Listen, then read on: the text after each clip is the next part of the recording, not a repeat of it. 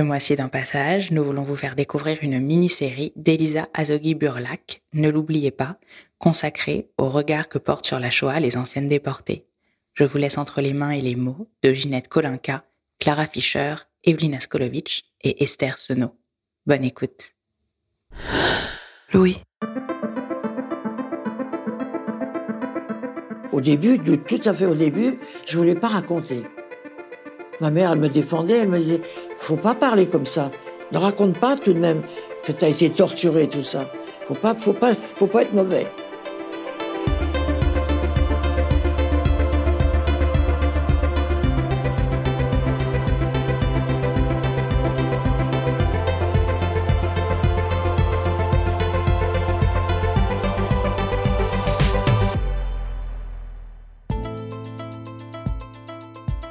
Clara Fischer, née à Paris en 1928, a été déportée à Auschwitz-Birkenau en 1944, à l'âge de 16 ans. Si elle est revenue des camps, c'est poussée par sa sœur, par d'autres femmes qui lui disaient de survivre, car ne voulait-elle pas revoir sa famille? Et c'est ce désir-là qui l'a fait tenir, qui lui a fait braver la peur des chambres à gaz, la faim, l'épuisement et la violence. N'oubliez pas que cela fut, non, ne l'oubliez pas, écrit Primo Levi en exergue de Si c'est un homme, son livre témoignage sur les camps. Gravez ces mots dans votre cœur.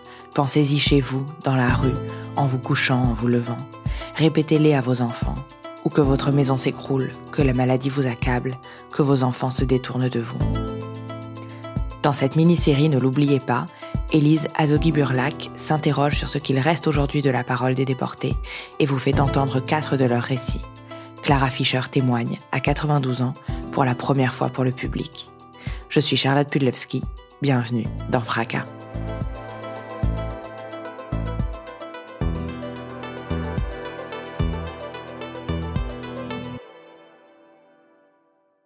Je suis Madame Fischer Clara.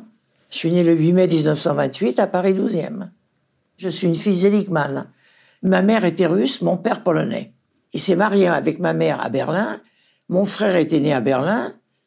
Et en 23, ils ont quitté Berlin parce que ça, allait déjà très mal dans le travail. Alors ils sont partis à Metz. Pourquoi? Parce qu'on parlait l'allemand. Avant la guerre, en Lorraine, on ne parlait pas le, le français, on parlait que l'allemand.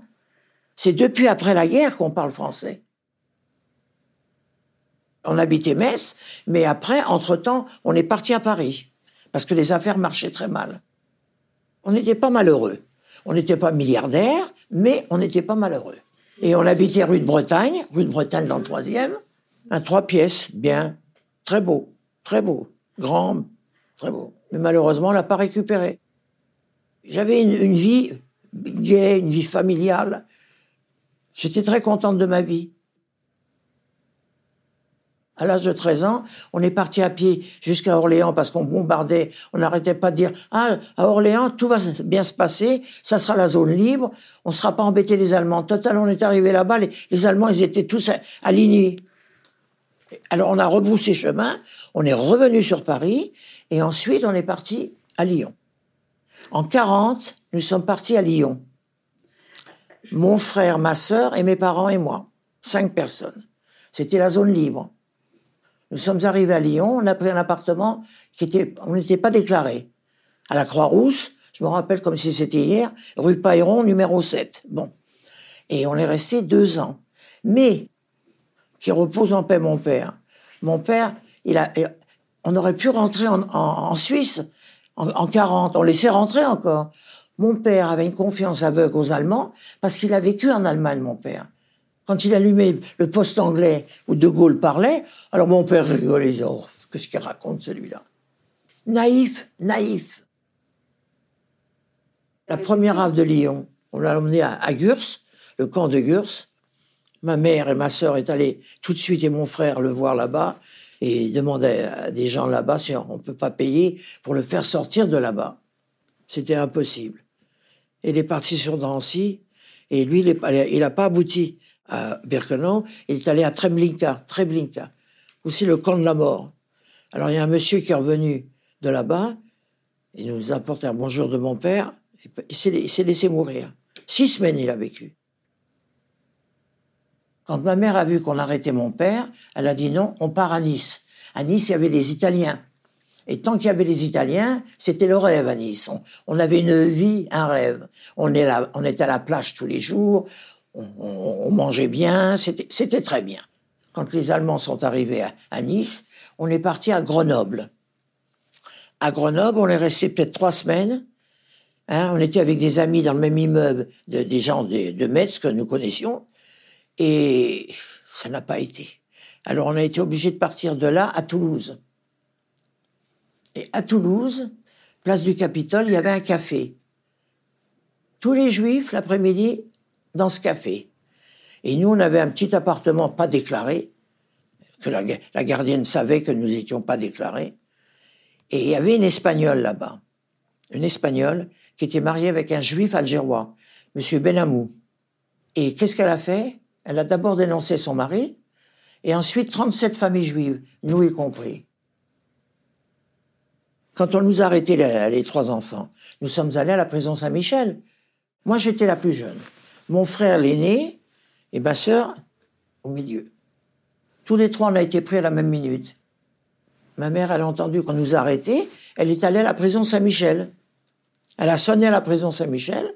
Il y a un Allemand qui ouvre la porte. Alors elle dit, voilà, je suis la maman des trois enfants. Je veux qu'on m'arrête. Parce qu'elle parlait en allemand, ma mère. Qu'est-ce que vous croyez qu'il lui a dit? Elle sort d'ici, vieille folle. Il a foutu dehors, et il y avait un café de, résistants en face. Ils l'ont attrapé, ils l'ont caché pendant deux ans chez un maire d'un village à côté de Toulouse. Et elle a été sauvée comme ça. Quand on est arrivé à la prison Saint-Michel, on s'est dit, ça y est, c'est la fin pour nous. Et en fin de compte, c'était pas encore la fin. Hein, on est resté là, on est resté à Drancy, après, on est parti en transport à Birkenau. Oh, ce train, je n'oublierai pas ce train. Les wagons à bestiaux, sans eau, sans rien, et un bac pour, pour les besoins. Ça puait comme je ne sais quoi.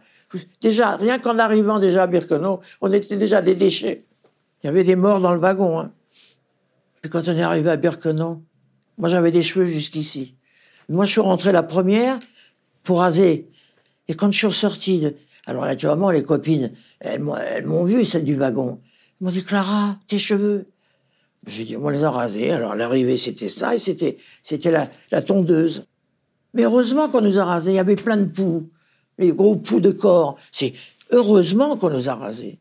Avoir des poux, c'est, c'est l'horreur, ça. C'est l'horreur, ça. Et on est resté 40 jours dans une baraque sans sortir de travailler.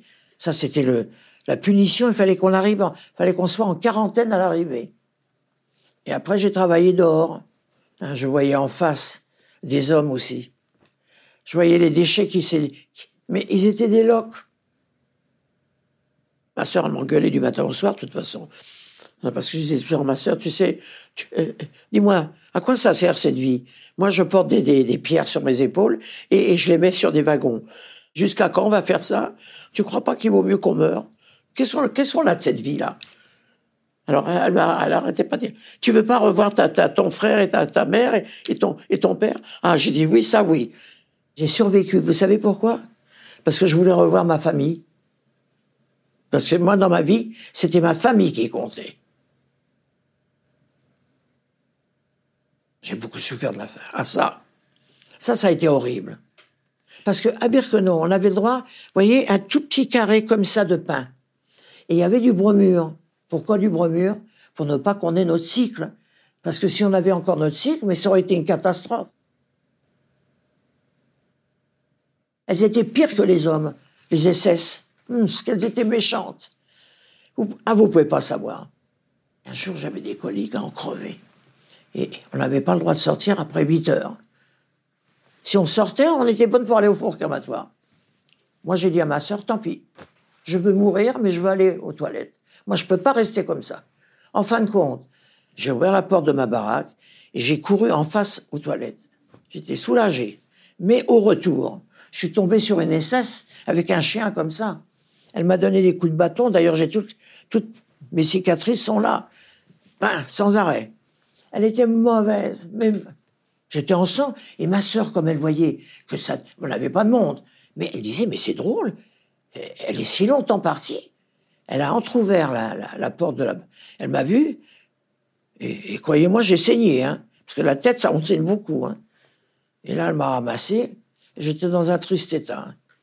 Le lendemain, j'ai même pas pu aller travailler. On m'a caché dans la baraque. Les gens sont méchants quand, quand on vit dans la misère. Moi, j'ai eu la chance parce que j'avais deux amis de ma mère. Ça a été le bonheur de ma vie, ça. Parce qu'elles m'ont aidé. Elles m'ont aidé, ces femmes. Elles étaient déjà arrivées peut-être six mois avant moi. Très gentilles. Très, très gentilles. Et alors, euh, euh, une fois, j'ai eu des, la furonculose avec des boutons comme ça. Alors, elles m'ont dit, toi, si tu, si tu sors dehors quand on va te compter, tu peux être sûr, tu, tu, tu rentres au four crématoire. Elles m'ont caché, elles m'ont massé sans arrêt les jambes. J'avais les jambes des poteaux, j'avais. Il y en avait une, Mala. Elle s'est échappée avec un Polonais, elle. Une déportée de, Elle s'est évadée, et c'est des Polonais qui les ont dénoncés tous les deux, on les a ramenés au camp. Et alors, d'un seul coup, au milieu de, du camp, on met une, des, un estrade et on met des, des trucs pour pendre. Tout le monde savait qu'elle s'était évadée. C'est bien, on, se raconte entre nous. Hein. Et d'un seul coup, on siffle, on dit tous les déportés autour. On est autour. D'un seul coup, on voit arriver Mala. Ah là là. C'était pour la pendre. Mais ils n'ont pas eu cette chance parce qu'elle s'est ouvert les veines. Les Boches voulaient qu'on voit la fin d'une femme qui s'est évadée avec un... Lui aussi, il a eu la même fin, le Polonais. Et sans arrêt, on voyait le four crématoire où ça brûlait sans arrêt. Et à un moment donné, il manquait de gaz. Et alors, naturellement, on a pris tous les déportés, on a creusé des fossés. Et les camions sont arrivés avec des enfants, ils les ont tous mis dedans, et on les a brûlés à vif. Et on entend des, cris du matin au soir, des enfants.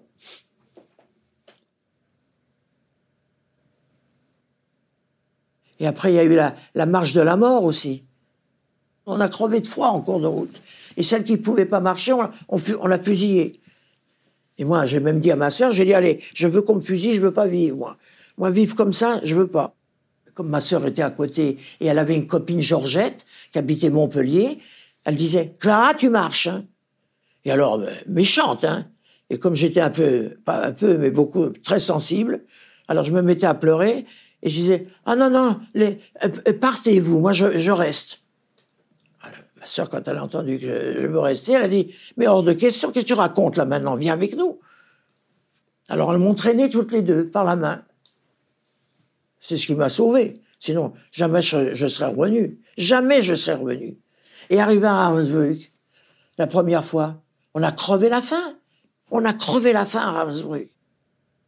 Et en fin de compte, on est resté quelques semaines à Ravensbrück, et d'un seul coup, on siffle toutes les Françaises euh, cinq par cinq. J'ai dit, ça y est, on, va nous emmener dans un four. En fin de compte, non. On nous a emmenés dans un, dans un petit camp à côté de Berlin, où on est resté là-bas, et j'ai eu, et j'ai attrapé le typhus.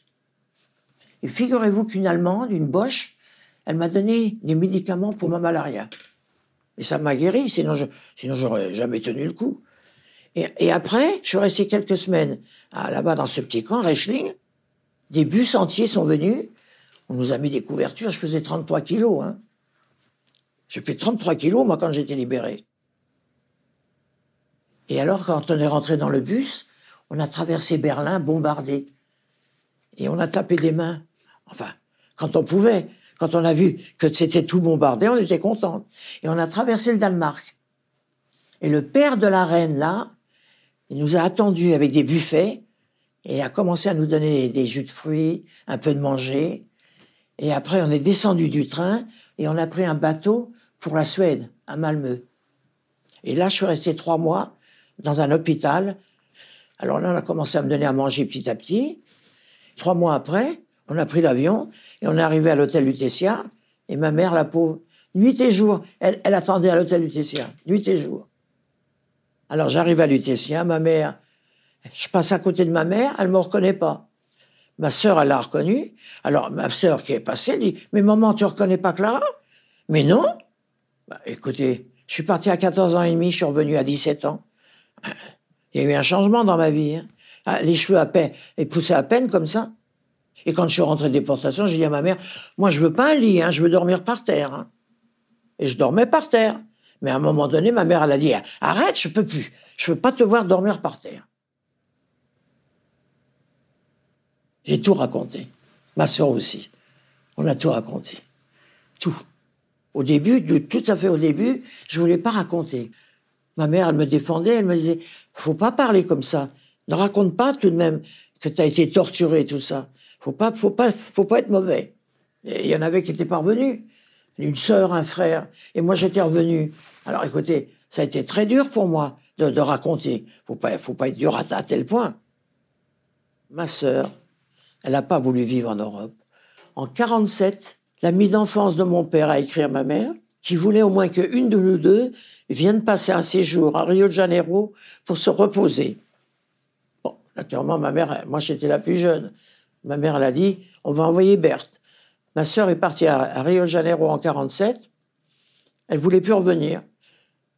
Même venir hein, passer huit jours à, Paris, hors de question. Elle, elle, avait la haine de la France, la haine. Mais vous savez, moi j'ai toujours dit, combien de fois je le répète, hein, j'ai toujours, mais comment j'ai pu survivre à un enfer pareil? À tel point j'ai tenu le coup? Bon, c'est vrai, je suis rentré à déportation, j'ai eu beaucoup d'ennuis de santé. Beaucoup. J'ai dit, comment est-ce possible que j'ai tenu le coup d'un enfer pareil? Moi, je reviens d'un enfer. Parce que personne ne peut le croire. C'est impossible de le croire. C'est impossible qu'il y ait des êtres humains qui puissent torturer des, gens. C'est impossible. On ne peut pas raconter ça à quelqu'un parce que personne ne peut le croire. On ne peut pas croire ça. Moi, si je retourne là-bas, je fais une attaque. Je me connais. Je sais très bien, dans l'état que je suis, je sais que je fais une attaque. Je peux pas revoir ça. C'est trop dur pour moi. D'abord, là-bas où on marche, c'est du sang. Il y a du sang partout. Les trottoirs sont remplis. Tout est, tout est rempli de sang. Non, je veux pas. Ça, je veux pas, voyez. On m'a interviewé, ça m'a suffi là-bas. Pour le témoignage, ça a été, ça a été très dur pour moi. J'ai beaucoup pleuré. J'ai raconté tout, du départ jusqu'à la fin. Ça a été dur, très dur. Après, j'ai regretté parce que j'ai tellement parlé de, tout ça que j'étais remué pendant des jours et des jours. Et naturellement, je pleurais sans arrêt. À mon mari, il a dit, t'avais besoin de ça encore? T'as besoin de pleurer encore? T'as pas assez pleuré dans ta vie? Mais ce qui a été fait a été fait. Malheureusement, c'est comme ça. Et croyez-moi, les gens, ils oublient vite. Bon, nous, les déportés, personne n'oublie. Il n'y a pas une déportée qui peut oublier quelque chose. Ça, ça n'existe pas même. De toute façon, les déportés, quand on se voit, notre sujet de conversation est la déportation. Parce que, d'abord, on a un lien, les déportés. On s'aime entre nous. La vérité, on s'aime beaucoup, les déportés. Mais on a trop de mauvais souvenirs, vous comprenez? Alors, on est obligé d'en parler. J'en ai perdu des déportés, moi. Beaucoup, beaucoup. Moi, je suis une des dernières, vous savez. Parce que la plupart, les, celles qui ont été déportées, elles avaient 19 ans, 20 ans. Moi, ma sœur avait 19 ans.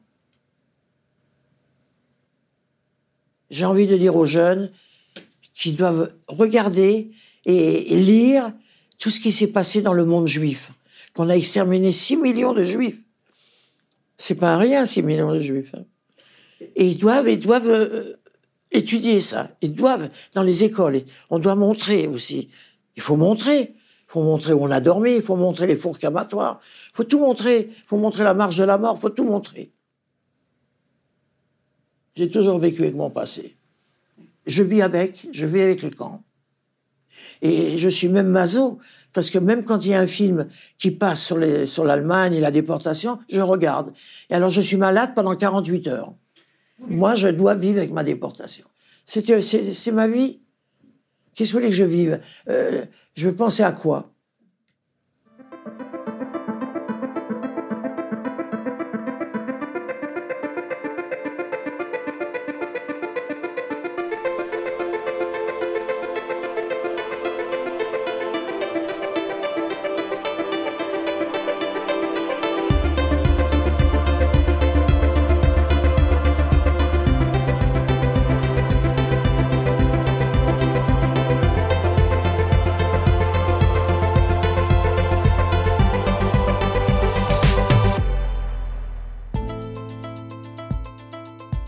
Cette mini-série de fracas, ne l'oubliez pas, a été écrite et enregistrée par Elisa Azogui-Burlac, montée par Anna Tayeb, Louise Emerlet était à l'édition et à la coordination, la musique est de Valentin Fayot, et c'est une coproduction Louis Média et Pardi Prod.